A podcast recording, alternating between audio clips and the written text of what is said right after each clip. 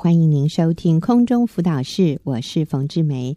今天的节目里面，我再次请到齐丽华姐妹来跟我们分享如何捕捉神对你的梦。嗯、啊，捕捉神对你的梦。啊，丽华你好，冯姐好，大家好。是我们这是第三次哈，请你分享这个题目。嗯、上面两次呢，你提到捕捉神对我们生命的梦有六个原则哈。嗯、第一个就是神的梦是要。我们带领这个失丧的世界归向他自己，是，所以我们常常追求自己的梦想，但是我们的梦想里面没有上帝的这个部分，嗯，跟带领一个失丧的世界归向神是无关的。嗯、是，那说真的，那个就不是神对我们生命的梦，嗯、那只是我们自己的梦想。是，那是有一点可惜，嗯、因为他很可能就缺乏了那个永恒的价值。是啊，所以。呃，捕捉神对我们生命的梦，第一个就是我们要了解神的梦，一定包含着是带领这个失丧的世界归向他自己。嗯、然后第二个原则就是要知道神对我们是有梦的，是、嗯，所以这个梦呢，一定是跟带领失丧的世界归向他自己有关。联的。嗯、然后第三个原则就是，如果基督是我，他会怎么做？嗯，所以如果我不知道神对我的梦是什么，那我们就来想想，今天如果主耶稣。在我的立场、我的角度、嗯、我的角色，他会怎么做？那所以现在呢，我们就请丽华跟我们分享剩下的三个原则。好.第四个原则就是要做一个独特的祷告。嗯，好，那呃，就是很容，我们还是很容易在捕捉神对你的梦的这个时候，就是很容易分不清楚到底那个。虽然我们可能用了前面几个步骤。好，去理清了，嗯、但是我们还是很容易分不清楚，到底我现在要做的这些事情，我的这个梦想是属于我自己的梦，还是还是神的梦想？嗯、所以我们就做一个独特的祷告。嗯、那个祷告的内容就是这样子：说，主耶稣，若你是我，嗯，你将靠着圣灵的大能来计划和完成什么？嗯哼，啊、哦，是，我们就求神向我们显明。嗯，就是呃，如果呃。圣灵要动工，那呃，他的计划是什么？要完成是什么？嗯、而不是我自己，嗯、呃，做了半天都是我自己的啊、呃、的的梦想，这样、嗯、自己的计划。对，嗯、那呃，就举个例子啊、哦，曾经有一个很很很爱神的一个姐妹，嗯、那她呢，呃，就是呃，工作一方面她本来就是一个职业妇女。然后她除了要兼呃兼顾她的工作，然后她又要兼顾家庭，因为那时候孩子还小。嗯、那所以呢，除了兼顾家庭，他呃每天他下了班，他都要赶一件事情，就是要赶快去接他的儿子。嗯，那为了呢要加快接孩子的脚步，嗯、所以他常常在他的车上放了一双球鞋。嗯、啊，所以他每次呢就。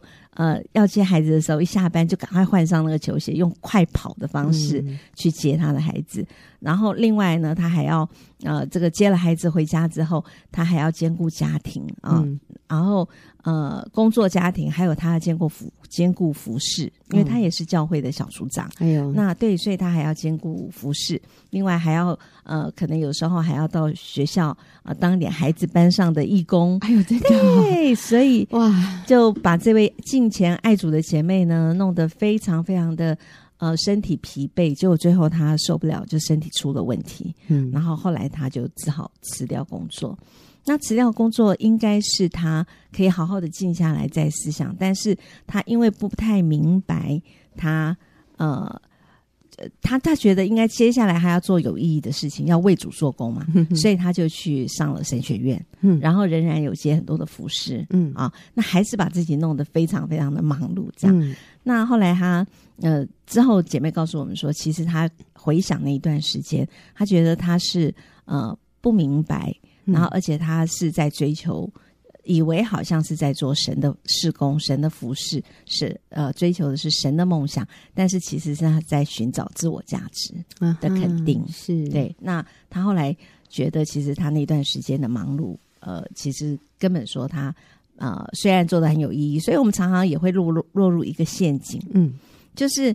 好像我们做的接下来要做的每一件事情都很有意义，嗯，都很有价值，也是服侍，也有很有使命，嗯。那但是呢，可能在这个过程当中就，就呃弄得焦头烂额，然后甚至有姐妹会形容自己四分五裂，嗯，嗯，对，嗯，所以我们就很需要来呃做一个祷告，求神向我们显明，到底什么才是神的计划，还是其实都是我自己，还是想要呃透过这些服饰、这些有意义的事情来寻找一个自我舞台的展现。嗯，就是要非常小心，是，真的是这样。对，我我觉得这是一个很容易。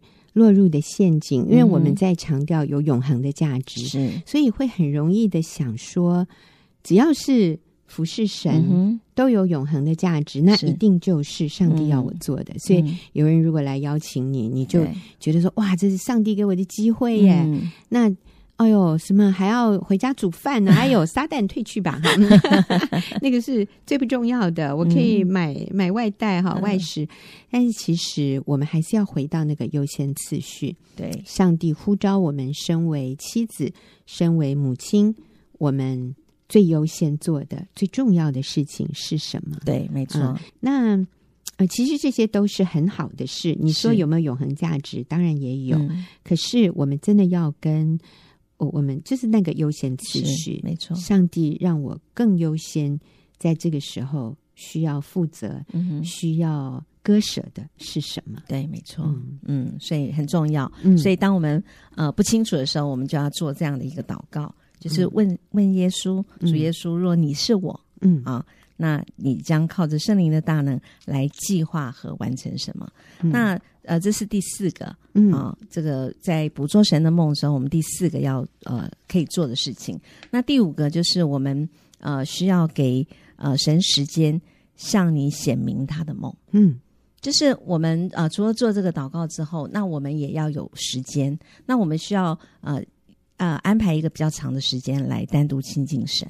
好，嗯，那这个时间里面当然有一些事情可以做。那呃，就是可能你要呃准备一些笔记本啊，嗯、然后你要去回想一下你今年啊、呃、在你生命当中发生的一些事情，嗯啊，然后甚至就是那段时间要非常要先空下来，嗯，然后是一个可以单独亲近神、安静的时间，嗯，然后可以好。呃，有一些读几篇诗篇啊，让自己做一些祷告，做一些敬拜赞美之后，然后再进入跟神比较精呃呃深入的交流里面。那可以回顾一下过去这一年，比如说呃过去这一段时间或这一年，你写下主曾经教导过你的功课，嗯、然后或者你要校准你的意念，就是如果基督在你的这个位位份上，那他会怎么想怎么做？那最重要的话，我们要做这个。单独亲近神的里面呢，最重要有一件事情要做，就是要仔细的查验。嗯，就是神正向你显明的这个意念。有时候我们好像好像有一个计划，或是有一个事情，有一个梦想正要做。那这个好感觉好像是神像感动我的，神向我显明的。嗯、那我们要去查验，嗯，这个显明的这个意念到底它有没有与神的话语有一致，嗯，有没有一致性？嗯，然后另外就是，他是不是这个计划做下去，他跟促进大使命呃的完成有没有关联？嗯，用这两个来查验，嗯啊，第一个就是呃，他有没有与神的话语一致？第二个，他与大使命有没有连接？嗯，是不是可以完成大使命的？啊，那其实圣经里面也教导我们，真的是呃，要刚刚我们讲到优先次序，也讲到呃神与神的话语要一致性。比如说，像如果我们的呃这个计划是会影响到家庭的，很多人都会说，那你就应该要牺牲家庭啊啊，来完成啊、呃、这个神的梦想。但我们就要想到提摩太前书三章五节里面告诉我们：人若不能知道，人若不知道管理自己的家，焉能照管神的教会？嗯，那那样就是跟神啊，可能如果要你放弃家庭，只做。呃，做服饰，那就是跟神的话语没有一致性。嗯嗯，好，那现在最后一个是什么？嗯，最后一个就是，呃，我们要明白，其实神会一步一步完全向我们显明他对我们一生的梦。所以意思就是，神会向我们显明他的梦，但是是一步一步的。嗯，对，他有的时候不会一次对让你全看到。嗯，他一次让我们全看到，我们都说算了，太恐怖了，不要，承受不了。所以神会一步一步一步的。来带领我们。嗯，那那个一步一步的准则是什么呢？就是根据我们是否忠心、嗯，遵行他已经向我们显明的部分。是，嗯，就是呃，神其实一直在向我们显明他的心意。嗯，那我们要呃非常敏锐，然后而且要忠心的去完成。嗯，那我举一个例子好了，有时候很多我们都会觉得，呃，家在家里的这个服饰，或者是我生命呃去。改变我跟夫妻之间的关系、亲子之间的关系，好像跟大使命没有关系，但其实事实上是非常重要的，而且这是最基本的。那我曾经啊、呃、就有过呃遇过这样的例子，就是有姐妹。嗯，她其实原先她在她的婚姻当中是遇到了一些困难，嗯，那她的先生哦有外遇，嗯，那外遇之后，姐妹当然也很愿意遵循神的旨意，然后好好的想把丈夫挽挽回，嗯，那所以她做了很多的呃，就是对的事情，譬如说对她先生啊、呃、道歉啊，然后她先生回来的时候，她仍然呃就是非常呃热情的招呼，做一个。呃，非常好的妻子想要去赢回他先生的心，但是他现在还是没有好的回应，嗯，就非常呃，就是对他的态度还是很冷淡，嗯，然后所以最后姐妹做着做着，他就做不下去了，哦，那当然他那时候也有一个呃小组在进行当中，所以呃小组里面姐妹当然是鼓励他一夫一妻一生一世至死不离，嗯，那但是这个姐妹因为自己本身也没有啊，呃，孩子，嗯，所以后来他就做了一个决定啊，他就决定他不要吃。不要再继续在这个婚姻里面了，嗯、因为他觉得他，他给那时候他写呃，就是告诉他的组长，他说，呃，他觉得他是神尊贵的儿女啊、呃，所以他不容许别人践踏他。嗯，那而且他也觉得他没有必要再浪费时间在这个好不值得爱的这个男人身上，嗯、他应该把这样的时间宝贵的时间留下来。然后到教会去帮助一些有需要的人。嗯嗯，那其实这封信看了以后，我们真的很很清楚的，一下就发现它里面其实这个姐妹被蒙蔽了。嗯，对她，呃，的确我们是神尊贵的儿女，但是最珍最尊贵的还是神呢。嗯、神都愿意为了我们的罪死在十字架上，嗯、被践踏。对，嗯、何况是我们。那所以，呃，所以这个姐妹她。拿那个就是被一些谎言啊、哦、被蒙蔽，嗯、所以很可惜。那而且他呃就没有办法忠，他他自己的一个梦想是啊、呃，他不要再再被践踏，然后呢，他要到教会里面去帮助，把这个时间他觉得啊、呃、浪费在这个人身上，他干脆把这些时间去做有意义的事情。嗯。但是他可能就误解了，神真的是要一步一步带领他。嗯，如果你没有办法在你的婚姻当中无条件的爱那个不可爱的男人，嗯，你又怎么可能去爱其他教会的那些人呢？嗯，而且神也常在圣经里面教导我们，如果我们啊，呃，在祷告的时候想起了啊，呃，跟哪一个呃跟我们的弟兄还没有呃认错的，我们要先回去跟他和好。才可以啊，再来接着祷。嗯、对，所以呃，我们真的是要明白，神会一步一步向我们显明他对我们一生的梦。那那个准则就是我们是否忠心，嗯，遵行他已经向我们显明的部分，嗯、就是忠心于做那些你已经知道和神心意的事啊。如果你连那些已经上帝让你知道你该。遵行的事你不愿意去做，那上帝就不需要向你显明更多他的旨意。嗯、对，嗯嗯哼。那其实我在这个呃捕捉神对你一生的梦当中，其实我第一季的时候就有说过，我自己曾经追逐的是世界的梦，嗯，那后来转变啊、呃，就是呃，成为我现在在捕捉神对我一生当中的梦。在这个过程当中，我也有一些啊、呃、经历，对。啊、呃，当我放弃工作的时候，回到家，然后，呃，我真的是一心一意，呃，愿意在家里，然后遵行神呃的旨意，这样。但是还是会常常会有一些世界过去残留的一些世界价值观，嗯嗯、那或者是常常会有世界的人向我招手，嗯、过去工作上的人向我招手，要我回去，所以我就会，甚至我可能也会。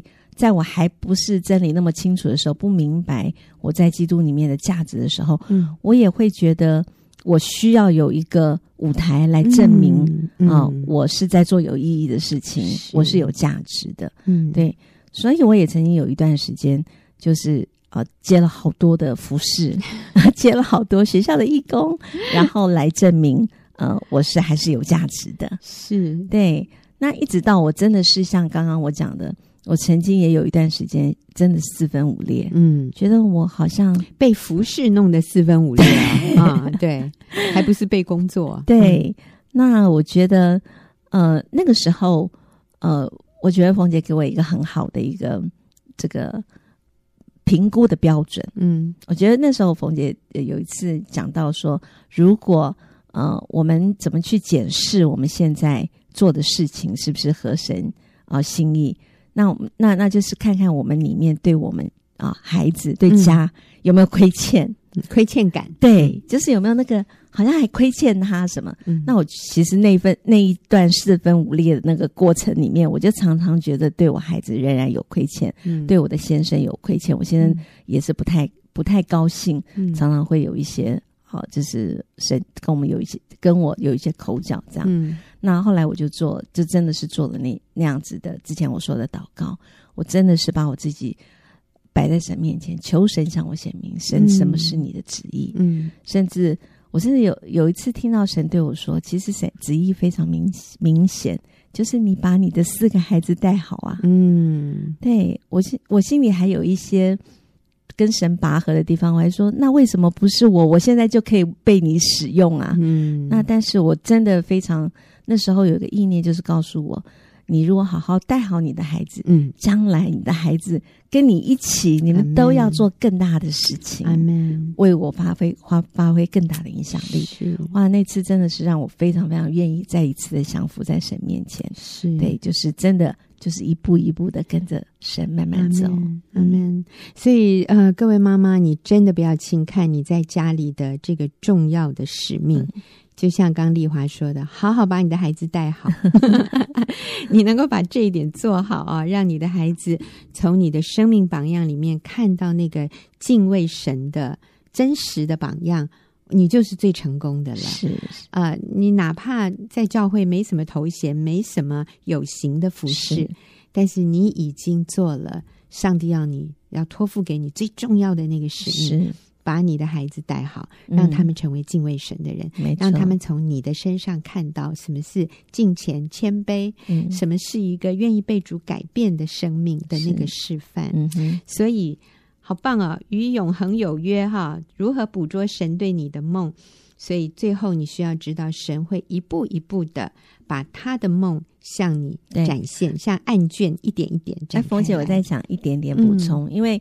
呃，那个的确是一段时间而已。其实我已经辞职回家，呃，在家十六年了。嗯哼，那神的确也是在我孩子大了以后，的确把好多好多他要完成的梦，嗯、对，就让我参与。嗯、对我，我觉得我最最常常呃津津乐道的就是我非常兴奋，神居然呃让我跟他一起去完成这个网络小组的服饰，啊、透过网络去。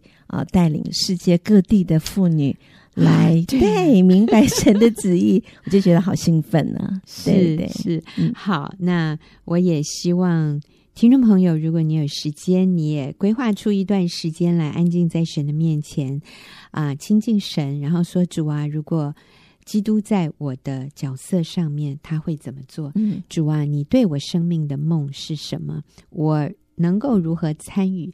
在你赢回这个世界，这个失丧的世界归向你的，你的这个大梦里面，主你对我的这个部分，嗯、你对我有什么梦？哈，嗯、那也希望我们都能够更实际的参与在啊、呃，领人归主哈，把灵魂带入永恒里面这个伟大的使命当中。嗯、谢谢丽华的分享，也谢谢听众朋友的收听。我们等一下就进入问题解答。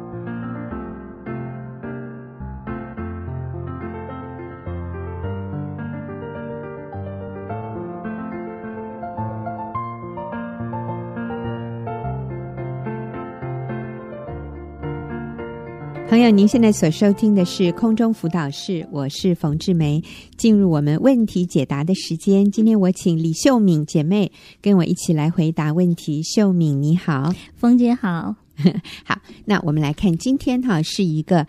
单身的姐妹，嗯，写信进来的，嗯，我在想她是不是姐妹？从这里看不太出来，不过她是一位小姐，哎、小姐。嗯、我 我所谓姐妹，就是她是不是基督徒，我不是很确定。嗯、好，那她是这样写，她说去年男友和我分手，是因为我当时认为若要结婚，要先有房子，男友觉得他做不到。后来我一直放不下这段感情，我回去找他，他却说已经有交往对象了。我非常懊悔，一直走不出来，请帮助我。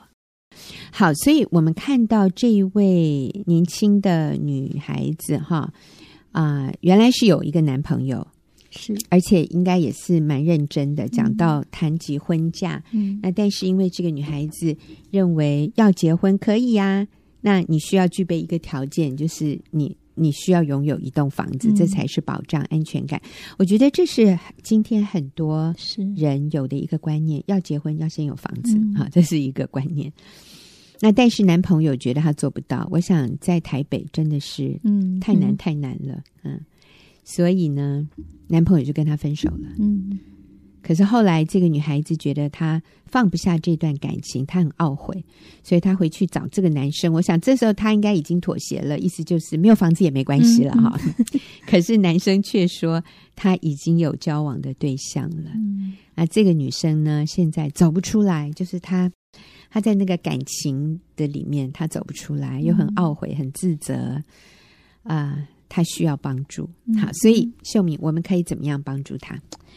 是，我想，嗯，我们都不要，就是有些时候，你看这个问题，好像我们要去解决他的房子问题，跟男朋友的关系问题啊。我、但是我我觉得仔细想一想，其实要解决的，就是说，我想给这位小姐的建议，就是其实是生命里面更深的一个问题。嗯哼，对，我觉得，嗯，从他的一个叙述里面，我感觉到，嗯，他是一个就。嗯、呃，我我不要说他了，我觉得让我们去思想，嗯，一个幸福美满、成功的人生，或者是你要进入一个幸福美满的婚姻，应该要具备什么条件，或者是你怎么样才能去经营一个幸福美满的婚姻？嗯、我觉得真的不是房子，或者是这些外在物质，就拥有的这些外在物质生活。嗯、我觉得要先确定它里面这个。嗯嗯，我觉得在基督里面，他是不是如果他是基督徒哈，嗯，那清不清楚他自己是有价值的，嗯，是不是？嗯，他是他知道他是被爱的，嗯，所以呃，我我觉得这个问题要先解决，嗯，这个问题大过于他有没有房子，嗯，有甚至有没有一个男朋友来爱他，嗯，有没有一个呃所谓他想要追求的一个婚姻这样子，嗯，我觉得这个。呃，是好像是人生最重要的一个部分，嗯、就是你清不清楚你自己的价值。嗯，所以我们看到这位年轻的女孩，其实她的困扰、她的痛苦的来源，并不是少一栋房子，或者少一个男朋友，或者没有结婚的对象。对，她痛苦的来源是来自于她不确认自己的价值。是好，那今天如果这个男朋友说：“好好好。”那我回来再跟你交往，呃，我想以后他还是会遇到一个问题，就是可是我们还是没房子，对。或者，呃，我觉得你还是不够爱我，呃，他把很多的他内在的需要的这个满足是。寄托在这个男生，嗯、呃，建立在这个男生会不会？爱他，对，要跟他结婚的这件事上，是，是，所以我我自己呃感受到，不是感受到，就是说我自己明白一个真理，就是、嗯、我觉得今天不管进不进入婚姻，嗯，你是不是一个情感上是一个健康独立的，嗯、就是说你可以，呃，你不需要靠某种环境，或者是某些东西、嗯、某些物质，或者是某些人。比如说，一定要有男朋友，你才快乐，你才觉得你的情感被满足。嗯，就是一个健康的成年人，我觉得应该是他可以呃明白自己的情感那个独立性，嗯、就是我不需要去依附在某个人的身上，嗯、扒着或者是祈求别人来爱我，嗯、我才有价值，嗯，呃，有男朋友我才有价值，好像。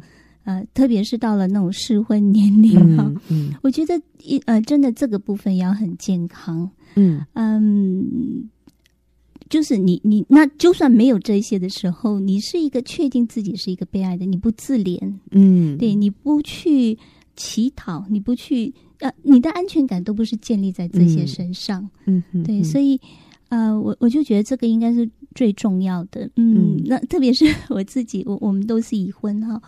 我觉得更证实说，你在婚姻里面，你不是因为有一个没呃所谓的嗯世人看来是一个很成功的婚姻，你就会真实的感受到、真实的经验到你是满足、幸福、快乐。嗯、我觉得不是、欸，嗯嗯嗯，就算你的婚姻都没问题，嗯，你还是会觉得空虚，你还是会觉得不满足，嗯，因为。人是不可能完全满足你的，先生不可能完全满足你，你的孩子不可能完全满足你。嗯、我觉得真的是唯一，我们要先去确认我们与神的关系。那如果这一位他是不认识神的，那真的是嗯，盼望他能够来认识耶稣，嗯，认识耶稣，然后我们清楚在呃被造的目的，然后。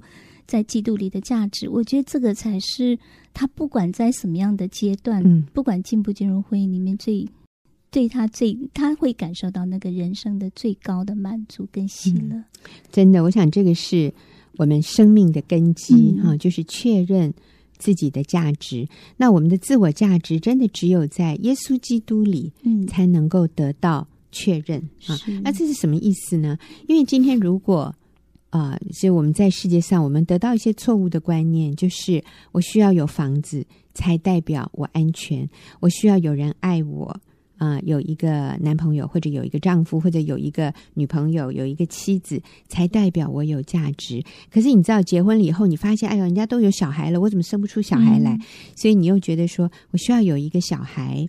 还不止一个，我要两个啊！这那这个孩子还要怎么样呢？还要名列前茅，是还有十八十八般武艺，嗯、还要考上第一志愿，然后将来还要出国念名校，嗯、然后还要有很高尚的社会呃地位、收入这些，哇！你就会发现你里面永远不安，是永远不满足，永远有一些焦虑。嗯，那是因为你。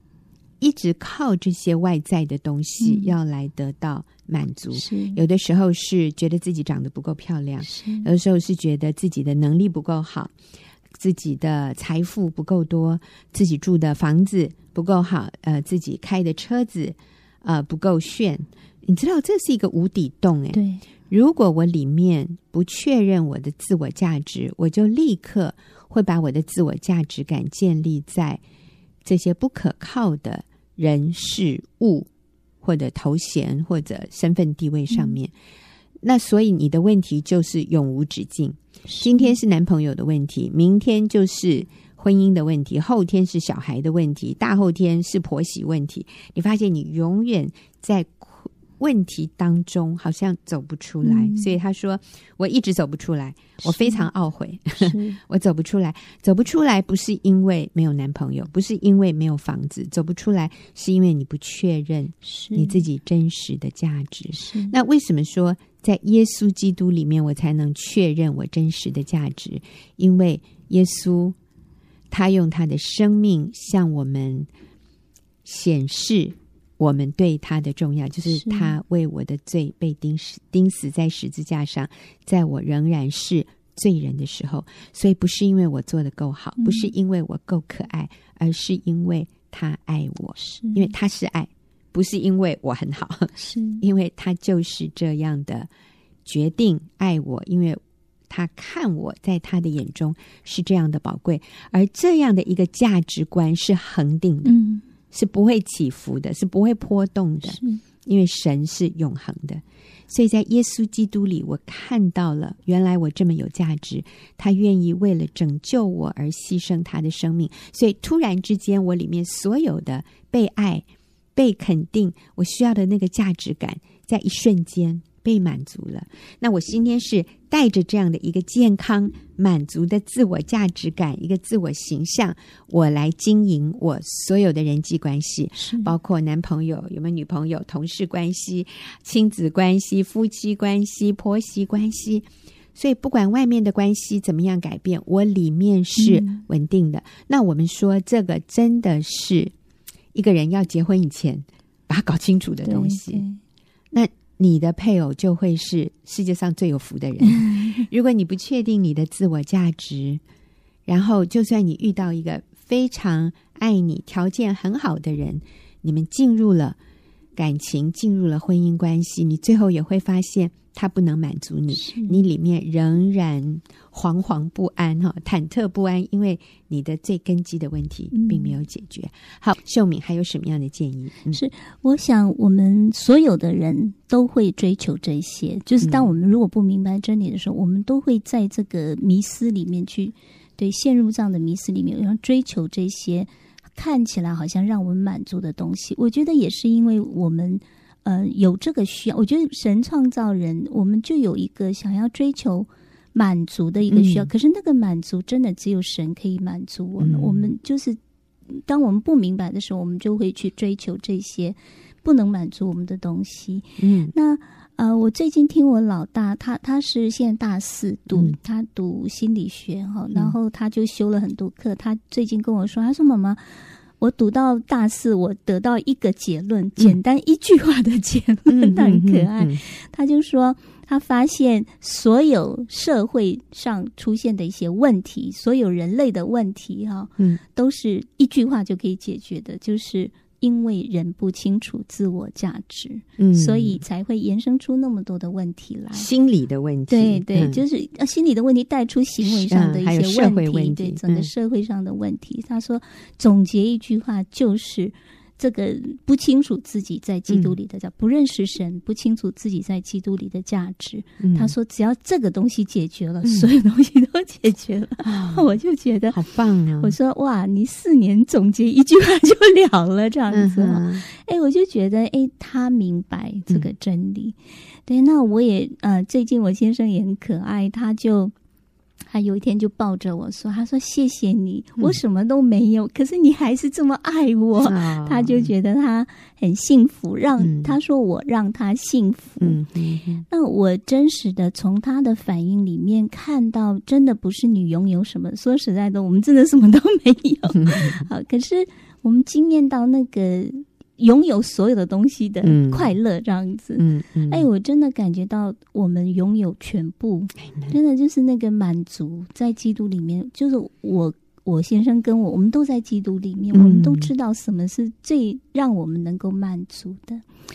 然后，嗯，我我最近我们小组一个姐妹，她在小组很久了，嗯，然后呃，我稍微谈一下她的背景哈，我我想让大家了解的是，也许。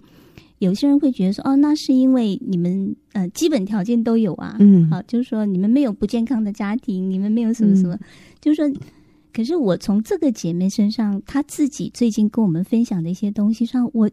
又证实什么叫做最幸福的？嗯，就是这个姐妹她的呃背景，就是她是妈妈外遇生下来的孩子。好，所以从小她就觉得自己是一个不受欢迎，他是一个错误，生在世界是一个错误。嗯呃，所以他大概国中、高中他就离家，哦、然后他很年轻，大概高中毕业他就匆匆的就草草的进入一个婚姻里面。嗯，那我想他也幻想婚姻可以解决他的问题。嗯，但是第一段婚姻很快就失败，这样子，哦、很年轻，大他的先生也很年轻，然后他现在等于说在呃，后来他又。离婚再婚，然后在一个第二段婚姻里面，可是这么久了，他已经五十多岁了，嗯、这么久了，他里面一直有个东西没有解决，嗯、他觉得他是一个不受欢迎，嗯、所以他呃不受欢迎的人哈。然后最近他在小组刚过完年嘛，他在小组分享说，他说大家都在过年回娘家，他觉得他没有娘家，嗯、其实他母亲是在的。嗯然后我每次听他分享，我就觉得好心疼。就是，嗯、所以我我不责怪他有这种想法，因为我觉得实在对一个孩子一一个人来讲，我觉得这样的经历实在是非常的无辜，非常的嗯、呃、残忍这样子哈。嗯、可是啊、呃，我每一次他分享，我就帮助他看见。我说某某某，那你看一看，我我我说相信，我相信上帝不会错，嗯、他也可以要你不用生下来。嗯、可是上帝竟呃，既然把你。就是要你生下来，一定有他美好的计划。嗯，我说你可以想想看，在你出生到现在，上帝安排了哪一些？虽然看起来好像很悲惨，可是上帝安排了哪一些可以让你感恩的事情？嗯，就是那个不是你努力得来的。然后，因为我知道他说他的继父非常爱他，非常接纳这个孩子，哦，所以上帝其实是安排了。然后他的先生。非常爱他哦，这么好。对，所以我那天其实这些话我跟他重复过好多次。那那天他回去之后，他在 LINE 里面回应我们，在群组里面回应我们，嗯、他说今天非常谢谢小组的分享。嗯，他在小组里面是非常能够敞开的哈。嗯嗯、然后他说，我发现我太悲观了。当我悲观的时候，我就无法数算神的恩典。真的，所以他开他说呃，谢谢秀敏的提醒。他说我呃，我应该多多数算神的恩典。就是看起来是一个很糟糕的一个环境，嗯、但是上帝仍然放许的恩典在里面。然后他最后一句话我非常的感动，嗯、他说这就是得医治的关键，嗯、就是他学习感恩，学习去数算上帝。给他的恩典的时候，嗯，他就得医治。嗯啊，我听了我就觉得非常的感动。我觉得不在乎你的环境，就算你的环境很悲惨，可是你仍然可以去经经历到那个幸福美满。阿门，阿门。所以，我们再回到啊、呃，这个年轻女孩的问题，就是她现在很想再挽回她跟前男友的关系。嗯可是前男友说，我已经有别人了，嗯、那她很懊悔，他走不出来。所以我们给他的建议，第一个就是你要来确认你在基督里的价值。那至于说未来他如果他是可以再交往新的男朋友，嗯、我们会给他什么样的建议？